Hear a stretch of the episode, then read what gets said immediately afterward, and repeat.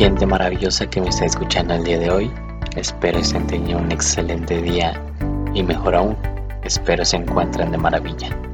Soy Jaxel. Me considero una persona positiva y motivada a impactar la vida de cientos de personas. Busco inspirar a través de mi voz compartiendo consejos, palabras de motivación o simplemente mis propios pensamientos para así ayudarte a ti a salir de esa situación por la que estás pasando y te atrevas a dar el siguiente paso para tener una vida mejor y luchar por tus sueños antes de que la vida se acabe.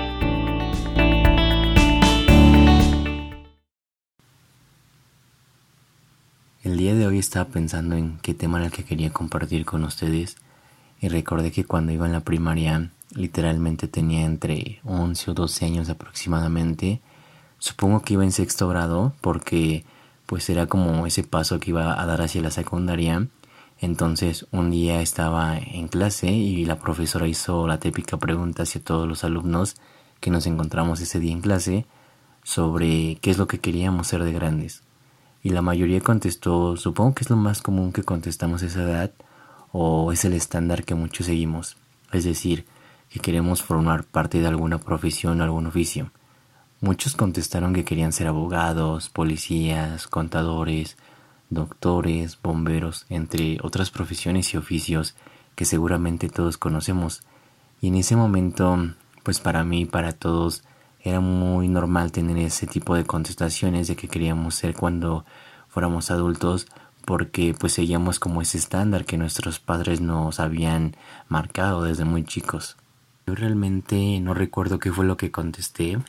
pero seguramente fue algo referente a querer tener alguna profesión o simplemente algún trabajo en el que me pudiera dedicar cuando fuera más grande. Entonces, recuerdo mucho que uno de mis compañeros contestó que él quería ser albañil y obviamente para mí para el resto de la clase fue algo muy raro e incluso lo tomamos un poco como burla porque supongo que son muy pocas las personas que tienen esa contestación o que por lo menos yo en ese momento no había conocido a alguien que me contara que ese era su sueño o el oficio al que se quería dedicar cuando fuera mayor porque justamente pues yo seguía el estándar que mis padres me habían marcado desde más chico. La maestra obviamente también se sintió sorprendida por esa contestación y le preguntó que por qué quería hacerse de grande y no dedicarse a otra cosa como el resto de todos nosotros. Entonces él contestó que su papá se dedicaba a eso mismo y que de alguna manera él era su inspiración y quería ser igual. Obviamente yo y seguramente muchos de mis compañeros no entendimos en ese momento el motivo por el cual él buscaba seguir esos mismos pasos y se veía inspirado con ello. Realmente no fue hasta el día de hoy que me puse a pensar en por qué esa persona había tenido esa contestación y fue cuando comencé a entender su porqué. Probablemente él no se estaba fijando tanto en la parte económica que ese oficio le pudiera generar,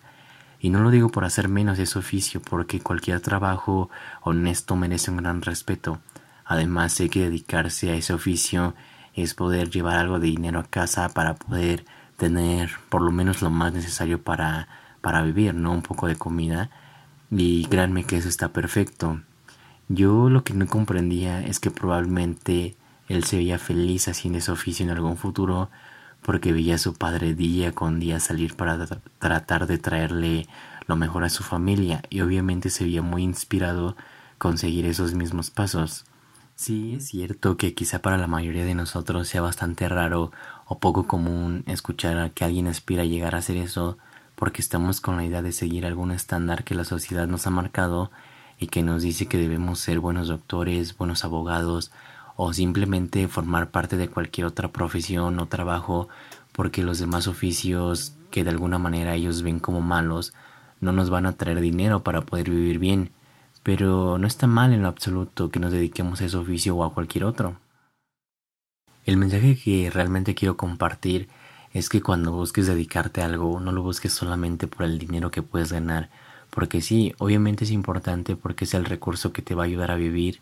para comprar las cosas más esenciales para tu vida, como comida, pagar la renta de tu casa, pagar los gastos que tengas y que puedas por lo menos tener lo necesario para vivir cómodamente. Sin embargo, el dinero no es lo más importante que existe. Yo quiero que ustedes entiendan que de alguna manera lo más importante es que te encuentres en el lugar correcto, en aquel lugar que te haga feliz y en el cual no sientas que estás haciendo las cosas por obligación, sino por amor y porque es lo que te gusta hacer. Si tu sueño más grande es ser albañil, que seas uno que viva feliz y disfruta de lo que hace, que vivas en la prosperidad y no me refiero al dinero solamente, sino que estés realmente contento por haber logrado tu sueño o lo que estabas buscando, independientemente de a qué te estés dedicando y que sea lo que tú quieras. Uno de mis mentores me enseñó que a veces nosotros pensamos que la libertad financiera es simplemente tener dinero de montones para gastarlo en una casa enorme, en un auto de lujo, en ropa de marca o simplemente en poder pagar cosas que nos parecen muy costosas. Pero él dice que la libertad financiera no es tener millones de pesos en tu cuenta bancaria, sino que es simplemente tener lo necesario para vivir bien y vivir feliz. Obviamente habrá quien quiera tener una vida con muchísimo dinero y cientos de lujos, que vivan al máximo con viajes y experiencias extravagantes, y si eso es lo que ellos necesitan para estar bien y sentirse felices, claramente esa será su libertad financiera. Pero también van a existir las personas que sean felices con una casa pequeña de uno o dos pisos o que simplemente cuenten con un techo en donde dormir cada día, que tengan la oportunidad de recibir un plato de comida y probablemente poder llevar a sus hijos a la escuela. Para ellos ese es su concepto de libertad financiera y con ello van a estar muy felices, van a estar agradecidos y obviamente aunque no tengan miles de lujos, ellos van a sentirse que están libres financieramente. En la profesión a la que yo me dedico, buscamos llevar una visión a las personas y realmente cuando vamos empezando lo hacemos incorrectamente porque ofrecemos a esas personas que ganen millones de pesos. Lo que mi mentor dice es que no busquemos a personas que se quieran hacer millonarios, porque simplemente el 90% de las personas no quieren serlo Simplemente buscan tener lo suficiente para ser felices y estar bien. Y sí, es totalmente cierto, porque realmente buscamos el lugar en el que estemos a gusto, que no lo veamos como una pérdida de tiempo o como algo que nos frustra todos los días, o que lo vemos como una carga, que al contrario, lo veamos como algo positivo, algo que nos haga felices, algo que nos está pagando por hacer eso que nos gusta y nos inspira día con día.